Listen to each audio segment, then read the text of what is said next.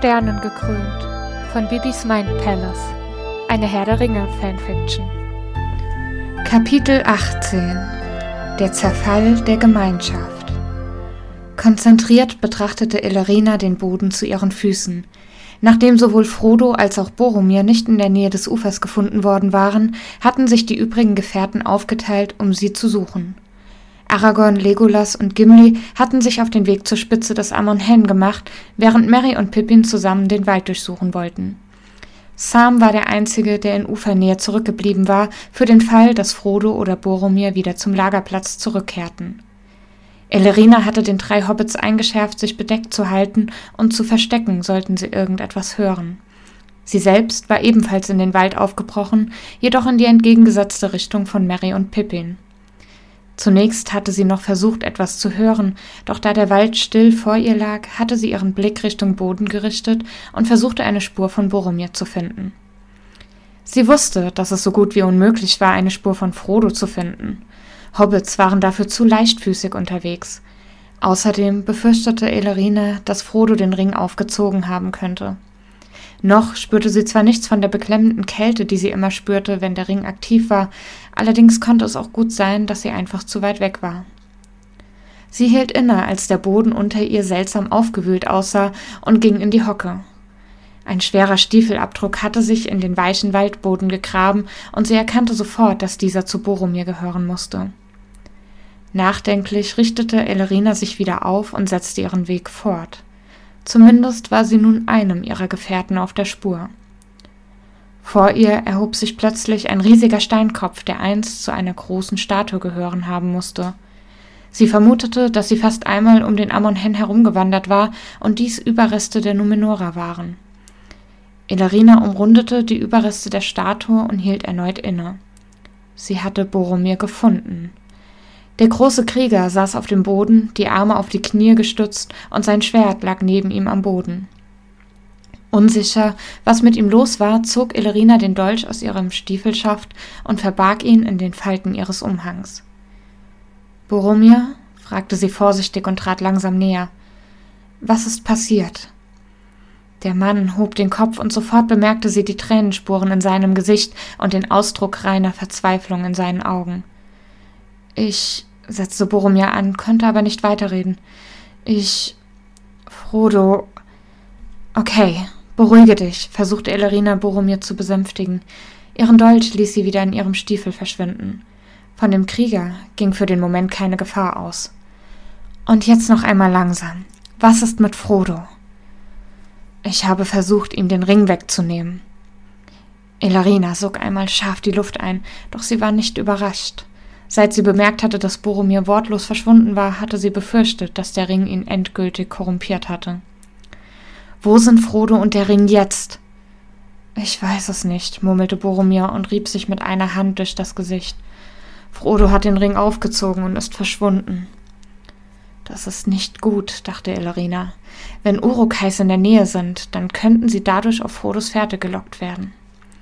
Obwohl alles in ihr sie dazu drängte, aufzuspringen und den Hobbit zu suchen, musste sie in diesem Fall auf den Rest der Gemeinschaft bauen. Sie selbst musste sich erst einmal um Boromir kümmern. Es ist nicht deine Schuld, sagte Elerina leise und legte ihm eine Hand auf den Arm. Dieser Ring verkörpert das pure Böse. Ja, aber warum bin ich so schwach und lass mich von diesem kleinen Ding einnehmen? Du bist nicht schwach, Boromir. Ganz im Gegenteil, sagte sie und ignorierte das ungläubige Schnauben des Kriegers. Du bist stark und mutig, und der Ring spürt das. Er weiß, wenn er erst einmal in deinem Besitz wäre, käme niemand mehr so leicht an ihn heran. Und du würdest ihn zu anderen Menschen bringen, die ihn dann vielleicht an Sauron übergeben würden. Dass der Ring seine Macht auf dich konzentriert, ist also kein Zeichen für Schwäche. Aber du oder Aragorn, ihr seid noch stärker als ich. Warum bemächtigt er sich nicht eurer? Ich kann nicht für Aragorn sprechen, meinte Ellerina schulterzuckend. Was mich betrifft, so kann ich dir versichern, dass auch ich sein Flüstern höre und seine Macht spüre. Allerdings habe ich einen anderen Bezug zu dem Ring wie ihr alle. Für mich verkörpert der Ring sehr viel mehr als für euch, und das macht es mir leichter, seinen Flüstern zu widerstehen. Ich verstehe nicht, was du meinst, gab Boromir zu und starrte sie verwirrt an. Das kannst du auch nicht, erwiderte sie leise. Ich habe euch nicht alles über mich erzählt. Boromir sah sie abwartend an, und Elerina sprach langsam weiter. Während ihrer Erzählung wurde die Falte auf Boromirs Stirn tiefer und seine Mimik versteinerte. Schließlich verstummte Elerina erneut und starrte in den Wald. Unwillkürlich fragte sie sich, ob es ein Fehler gewesen war, sich dem Krieger anzuvertrauen. Boromir starrte sie sprachlos an. Mit einer solchen Offenbarung hatte er niemals gerechnet. Warum hast du das für dich behalten? Warum hast du es nicht erzählt, als du uns den Rest deiner Geschichte offenbart hast? wollte der Krieger wissen. Ich kann die Personen, die diesen Teil meiner Geschichte kennen oder kannten, an zwei Händen abzählen, erwiderte Illerina leise. Und nur noch eine Handvoll davon sind noch am Leben. Es ist also nichts, was ich leichtfertig preisgebe. Es erklärt zumindest einiges, murmelte Boromir schließlich. Und in Osgiliath Osgiliath hat mir meine eigene Schwäche vorgeführt, antwortete Illerina auf seine unausgesprochene Frage. Du siehst also, ich bin in keiner Weise stärker oder besser als du, Boromir. Im Gegenteil, ich bin sehr viel schlimmer. Ich weiß nicht, ob. Sei still, unterbrach Ellerina ihn plötzlich. Du erzählst mir so etwas und erwartest dann, dass ich nichts dazu sage? Nein, sagte sie kopfschüttelnd und schloss konzentriert die Augen. Hörst du das? Boromir sah sie fragend an, doch dann drangen die Geräusche auch an seine Ohren.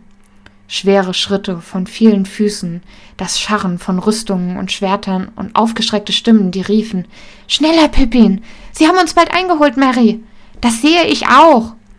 Sofort waren Elerina und Boromir auf den Füßen, zogen ihre Schwerter und rannten in die Richtung, aus der die Stimmen der Hobbits kamen. Als die beiden die Senke erreichten, in der Mary und Pippin standen, blieben Boromir und Elerina schockiert stehen.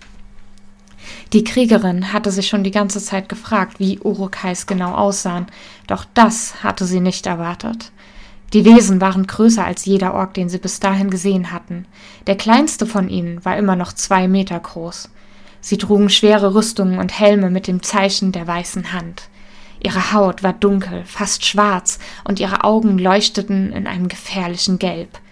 Ihre Waffen waren zwar nicht so fein gearbeitet wie die Waffen der Elben oder Menschen, doch sie waren eindeutig scharf und gefährlich. Ohne länger zu zögern warf sich Ellerina zwischen die beiden Hobbits und den angreifenden Monstern. Boromir folgte ihr nur eine Sekunde später und die beiden ließen ihre Klingen sprechen. Ellerina tötete einen Urukai nach dem anderen, wirbelte um sich selbst und sprang immer wieder vor und zurück, um den Angreifern auszuweichen, Trotzdem achtete sie auch darauf, immer vor Mary und Pippin zu bleiben. Der Boden um sie herum war bald übersät mit toten Körpern und schwarzem Blut. Ein Blick zur Seite verriet ihr, dass es Boromir nicht anders erging. Trotzdem stürmten immer mehr von den Wesen auf sie ein. Sie wissen nicht, wer den Ring hat und haben es deshalb auf die Hobbits abgesehen, erkannte Elerina schließlich und wusste nicht, ob sie verzweifelt oder erleichtert sein sollte. Solange die Urukais sie so bedrängten, hatten sie Frodo und den Ring noch nicht gefunden, aber lange konnten Boromir und Elerina der Übermacht auch nicht mehr standhalten. Wir müssen hier weg und die anderen finden, rief sie dem Gondora zu, der nur kurz nickte und dann den nächsten Urukai angriff. Mary, Pippin, auf mein Zeichen lauft ihr so schnell es geht da runter. Elerina nickte in die Richtung, in die sie die anderen hoffte zu finden. Die Hobbits warfen ihr ängstliche Blicke zu, nickten jedoch. Nachdem Elrina einen weiteren Urukai getötet hatte, rief sie Jetzt! Die Hobbits schossen davon und Elrina und Boromir folgten ihnen, während sie weiterhin darum kämpften, die Monster auf Abstand zu halten. Liliael! schrie Pippin plötzlich und die Kriegerin wirbelte herum. Aus der entgegengesetzten Richtung kamen weitere Urukais auf sie zu. Mist! Wo sind die anderen? fragte sie verzweifelt.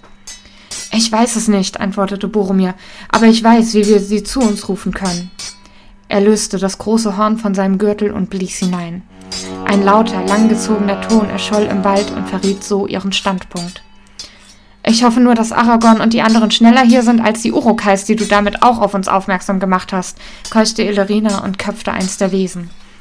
Boromir antwortete nicht, da er ebenfalls von Urukais bedrängt wurde. Plötzlich sprangen Mary und Pippin an ihr vorbei und töteten ebenfalls eins der Monster in Illerinas Rücken. Danke, ihr beiden, rief sie ihnen zu. Dann sah sie jedoch die nächste Welle von Urukais auf sich zukommen. Aber jetzt lauft! Die beiden ließen sich das nicht zweimal sagen und sprangen wieder zurück hinter Ellerina und Boromir. doch sie blieben nicht untätig. Die beiden Hobbits bewarfen die Urukais mit Steinen und lenkten sie somit lange genug ab, damit Elrina und Boromir sich sammeln und zum Angriff übergehen konnten. Das leise Schaben von Holz auf Holz lenkte Elrina kurz ab und sie hob den Kopf. Einer der Urukais hatte einen Bogen gespannt und zielte genau auf sie. Entsetzt beobachtete sie, wie der Pfeil von der Sehne schnellte und auf sie zuflog, doch bevor er sie treffen konnte, wurde sie zur Seite und zu Boden geschleudert. Innerhalb von Sekunden war sie wieder auf den Beinen und wirbelte herum, in Erwartung, einem Urukai gegenüberzustehen. Doch es war Boromir, der vor ihr stand und sie schwer atmend ansah. Aus seiner Brust ragte das Ende eines Pfeils. Nein, hauchte Ellerina entsetzt und wollte zu dem Krieger eilen, doch da wirbelte Boromir schon herum und stürzte sich wieder in den Kampf. Auch Ellerina sah sich einer neuen Welle von Angreifern gegenüber, jedoch war sie mit dem Kopf nicht mehr vollständig beim Kampf. War der Pfeil vielleicht nur in Boromirs Lederwams stecken geblieben? Oder hatte er einfach keinen großen Schaden angerichtet? Ellerina bemerkte zu spät, dass ihre Paraden zu langsam wurden. Erst ein brennender Schmerz in ihrem Oberschenkel holte sie aus ihren Gedanken und sie musste all ihre Kräfte zusammennehmen, um nicht in die Knie zu gehen. Sie schaffte es gerade so, den Urukai, der sie am Bein verletzt hatte, zu köpfen. Ein Surren ertönte in der Luft und Boromir keuchte auf. Ellerina hatte jedoch keine Zeit, sich erneut nach ihm umzusehen, sondern war damit beschäftigt, vor zwei weiteren Angreifern zurückzuweichen. Ein drittes Mal surrte es und Ellerina hörte, wie Mary und Pippin verzweifelt aufschrien. Plötzlich geriet Bewegung in die Masse der Angreifer und die Urukais verschwanden durch die Bäume. Elerina konnte noch einen von ihnen töten, dann sah sie sich um. Mary und Pippin waren verschwunden, verschleppt von den Urukais. Boromir kniete am Boden, drei Pfeile ragten bereits aus seiner Brust, und der Urukai mit dem Boden stand vor ihm bereit, ihm einen vierten Pfeil in die Brust zu jagen. Elerina stolperte vorwärts, kam jedoch mit ihrem verletzten Bein nur langsam voran. Sie spürte inzwischen das Blut, das ihre Hose drängte und auf ihre Stiefel tropfte, doch ihre Konzentration war auf Boromir und seinen Angreifer gerichtet. Es trennte sie noch einige Meter von den beiden, als ihr klar wurde, dass sie zu spät kommen würde. In diesem Moment schoss eine dunkel gekleidete Gestalt an Elerina vorbei und warf sich gegen den Bogenschützen. Aragorn sprang wieder auf die Füße, noch während der Pfeil durch die Luft schoss und irgendwo im Wald davonflog. Er und der Urukai nahmen sofort den Kampf auf und verschwanden zwischen den Bäumen. Elerina humpelte weiter zu Boromir. Sie hoffte, dass der Waldläufer allein zurechtkam oder dass Legolas und Gimli ihm helfen würden, denn sie konnte in ihrem Zustand nichts mehr ausrichten. Stattdessen beugte sie sich keuchend über Boromir, der inzwischen auf dem Rücken lag und schwer atmete. Warum hast du das getan, Boromir? fragte sie zitternd und untersuchte mit fahrigen Händen seine Brust. Dieser erste Pfeil hätte mich treffen sollen. Was hast du dir dabei gedacht? Weiß ich auch nicht so genau, keuchte der Krieger und versuchte sich an einem Lachen, welches jedoch schnell zum Husten wurde. War ein Reflex. Ein dummer Reflex, erwiderte Ellerina. Jetzt halt still, wenn ich die Pfeile rausziehe, verblutest du vermutlich, und ich würde wahrscheinlich noch mehr Schaden anrichten. Wenn ich sie drin lasse. Ellerina, sagte Boromir leise und hielt ihre Hände fest. Wir wissen beide, dass es vorbei ist. Nein, sagte sie bestimmt und mit Tränen in den Augen. Ellerina versuchte ihre Hände aus seinem Griff zu befreien, doch obwohl der Krieger im Sterben lag, hielt er sie unerbittlich fest. Du wirst nicht sterben. Diese Schuld wirst du mir nicht aufladen.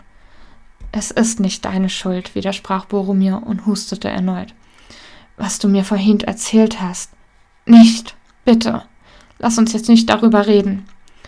Doch, ich will nur, dass du weißt, dass ich dir nichts nachtrage, sagte der Krieger und legte seinen Kopf zurück auf den Boden, da es ihn zu sehr anstrengte, ihn oben zu halten. Elerina löste ihren Umhang und schob diesen Boromir unter den Kopf, während sie leise sagte, das ist im Moment überhaupt nicht wichtig. Elerina, ich verstehe es. Ich verstehe, warum du dieses letzte Geheimnis für dich behalten hast, und ich kann dir das mit Osgiliath nicht länger vorwerfen. Jeder hat mal einen Moment der Schwäche. Elerina starrte den Krieger an und versuchte ihre Stimme wiederzufinden, doch es gab nichts, was sie hätte sagen können, außer dass sie diese Vergebung nicht verdient hatte. Versprich mir nur eins, bat Boromir leise, und Elerina hörte, dass ihn das Sprechen zunehmend anstrengte. Kämpfe weiter, und wenn das alles vorbei ist, dann hilf Gondor wieder aufzubauen. Es war immer mein Traum, es einmal in seiner Blüte zu erleben. Mit Aragorn kann diese Zeit wieder anbrechen. Ich verspreche es dir, antwortete Illerina ihm und spürte, wie eine Träne ihr entwich. Ich werde alles in meiner Macht Stehende dafür tun. Boromir! erscholl plötzlich die Stimme von Aragorn hinter ihr, und kurz darauf ließ der Waldläufer sich auf der anderen Seite von Boromir auf den Boden fallen. Keuchend erzählte der Krieger am Boden, dass Mary und Pippin fort waren, und fragte Aragorn eindringlich, wo Frodo war. Der Waldläufer gab leise zu, dass er Frodo fortgeschickt hatte. Der Ringträger würde allein den Weg nach Mordor finden müssen. Wahre Reue stand in Boromirs Augen, als er erneut zugab, dass er versucht hatte, den Ring an sich zu nehmen. Der Waldläufer versuchte ihn zu beruhigen und einen Pfeil herauszuziehen. Aragorn, hielt Erina ihn leise auf und schüttelte den Kopf, um ihm zu signalisieren, dass sie nichts mehr für Boromir tun konnten. Schwer atmend sah der Gondorer Aragorn an. Leise bat er ihn ebenfalls darum, das Königreich wieder aufzubauen. Aragorn neigte den Kopf, doch er versprach sein Möglichstes zu tun. Frieden legte sich über Boromirs Gesichtszüge und langsam schloss er die Augen. Aragorn verabschiedete sich mit einigen Worten von ihm, während Tränen in seinen Augen standen. Sein Andenken wird auf ewig erhalten bleiben, bis die Menschheit selbst in Vergessenheit geraten ist, und selbst dann mag man seinen Namen noch in alten Schriften finden, flüsterte Illerina. Plötzlich legte sich eine Hand auf ihre Schulter und überrascht sah sie auf in Legolas blaue Augen. Der Elb und Gimli waren auf der Lichtung erschienen und zu ihrem gefallenen Kameraden getreten. Was sollen wir jetzt nur tun? fragte Illerina leise. Wir werden ihn in einem der Boote bestatten, meinte Aragorn bestimmt und dann werden wir weitersehen. Elerina nickte und stemmte sich hoch, spürte jedoch, wie ihr verletztes Bein sofort nachgab. Allein Legolas war es zu verdanken, dass sie nicht wieder zu Boden ging. Du bist schwer verwundet, stellte der Elb entsetzt fest, als er das Blut bemerkte. Einer der Urukais hat mich am Oberschenkel erwischt. Legolas, bring du Elerina zu unserem Lager und sieh nach der Wunde. Gimli und ich bauen eine Trage für Boromir und kommen dann zu euch. Der Elb nickte und hob die Kriegerin hoch. Mit ihr in den Armen lief er so schnell er konnte zum Ufer des Sees und setzte sie am Wasser auf einen Stein. Vorsichtig zog er den Riss in ihrer Hose etwas auseinander und betrachtete die Wunde. Wir müssen sie reinigen, damit ich sehen kann, wie tief der Schnitt ist, sagte Legolas und schöpfte etwas Wasser aus dem See. Allerdings scheint es so, dass die Klinge diesmal nicht vergiftet war. Das sind doch gute Neuigkeiten, seufzte Ellerina und schloss die Augen, während der Elb die Wunde reinigte. Elarina? erklang plötzlich die besorgte Stimme von Legolas, und langsam öffnete sie wieder die Augen. Der Elb musterte sie kritisch, ehe er fortfuhr. Ich dachte kurz, du hättest das Bewusstsein verloren. Nein, sagte Elarina, auch wenn ihr inzwischen schwindelig und kalt war. Was ist mit dem Schnitt? Er ist nicht besonders lang, muss aber genäht werden, sagte der Elb, und Elarina sah ihm an, dass ihm die Vorstellung selbst nicht gefiel. Tu, was du tun musst, erwiderte sie nur müde. Legolas nickte und eilte zu ihren Sachen. Er fachte das Feuer erneut an und fand in Aragons Tasche schließlich Nadel und Faden. Während er eine Schüssel mit heißem Wasser vorbereitete, kamen Aragorn und Gimli aus dem Wald zwischen sich, trugen sie Boromir auf einer improvisierten Trage aus Stöcken und ihren Mänteln. Keuchend legten sie den Leichnam am Ufer ab und sahen zu Elerina und Legolas. Wie geht es dir, Mädchen? wollte Gimli wissen. Die Wunde muss genäht werden, erklärte Legolas an Elerinas Stelle. Gimli, du musst mir helfen. Der Zwerg nickte und kam zu Illerina, während Aragorn sich weiter um Boromir kümmerte. Du musst Illerinas Bein festhalten, erklärte der Elb Gimli und sah dann zu Illerina. Es wird wehtun. Ich weiß, also fang an, sagte diese und biss die Zähne aufeinander. Trotzdem konnte sie ein Aufkeuchen und ein Zusammenzucken nicht verhindern, als Legolas den ersten Stich setzte. Gimli packte ihr Bein fester und Ellerina bemühte sich stillzuhalten, um Legolas die Arbeit zu erleichtern. Sie versuchte sich abzulenken und starrte hinaus auf den See. In der Mitte des Wassers bemerkte sie ein Boot mit zwei Hobbits darin. Frodo und Sam hatten sich auf den Weg nach Mordor gemacht, dachte Illerina. Trotz ihrer Bemühungen merkte der Elb, wie Ellerina immer weiter verkrampfte, und als er endlich fertig war und aufsah, stand der Schweiß auf Ellerinas Stirn und ihre Augen waren glasig. Hier, trink etwas, meinte Gimli und reichte ihr einen Wasserschlauch. Und iss auch einen Bissen. Tut mir leid, sagte Legolas, während er einen Verband anlegte. Vermutlich wäre Aragorn für diese Arbeit besser geeignet gewesen. Nein, Legolas, widersprach Ellerina. Es ist alles in Ordnung. Bei ihm hätte es dir sicher weniger wehgetan. Erneut schüttelte Elerina den Kopf, war aber zu erschöpft, um verbal zu antworten. Legolas nickte nur und half dann Gimli und Aragorn den Leichnam von Boromir in eins der Boote zu legen. Hier, dein Umhang, meinte Aragorn und reichte ihn Elerina, die ihn wieder um ihre Schultern legte. Auf Legolas gestützt stand sie nun von dem Felsen auf und humpelte zu dem Boot mit Boromir. Er hatte diesen Tod nicht verdient, murmelte sie. Und eigentlich müsste er ein richtiges Grab bekommen. Das ist das Beste, was wir für ihn tun können, erwiderte Aragorn leise und Boromir hätte es sicher verstanden. Außerdem glaube ich, dass er froh ist, im Kampf gestorben zu sein. Alt zu werden und irgendwann einfach dahin zu siechen, hätte ihm sicher nicht gefallen. Elerina gab dem Waldläufer im Stillen recht und nickte nachdenklich. Aragorn und Gimli schoben das Boot hinaus auf den See, wo es von der Strömung erfasst wurde und in Richtung Raurosfälle trieb. Traurig sah Elerina dem Boot hinterher und dankte Boromir noch einmal im Stillen. Nicht nur dafür, dass er ihr Leben gerettet hatte, sondern auch für die Vergebung und sein Verständnis, welches er ihr hatte zuteil werden lassen. Als sie sich schließlich abwandte, bemerkte sie, dass Aragorn die Armschützer von Boromir trug. Darauf war der weiße Baum von Gondor geprägt. Offensichtlich nahm Aragorn das Versprechen, welches er dem gefallenen Krieger gegeben hatte, sehr ernst, und auch Illerina erinnerte sich an ihren Schwur. Sie würde kämpfen und mit der Hilfe von Aragorn Gondor wieder in eine Blütezeit führen. Wir sollten uns beeilen, meinte Legolas plötzlich an ihrer Seite. Elerina folgte dem Blick des Elben und sah gerade noch die beiden Hobbits auf der anderen Seite des Sees im Wald verschwinden. Gimli nahm seine Axt auf, doch weder Aragorn noch Elerina rührten sich vom Fleck. Legolas stellte überrascht fest, dass sie nicht vorhatten, den Hobbits nach Mordor zu folgen. Aragorn bestätigte seine Vermutung und suchte anschließend Elerinas Blick. Denkst du, du kannst laufen? Es wird schon gehen, erwiderte Elerina, die genau wusste, was der Waldläufer plante. Sie würden zwar Frodo und Sam ziehen lassen, doch Mary und Pippin waren noch nicht verloren. Sie mussten die Urukais einholen und ihre Freunde retten.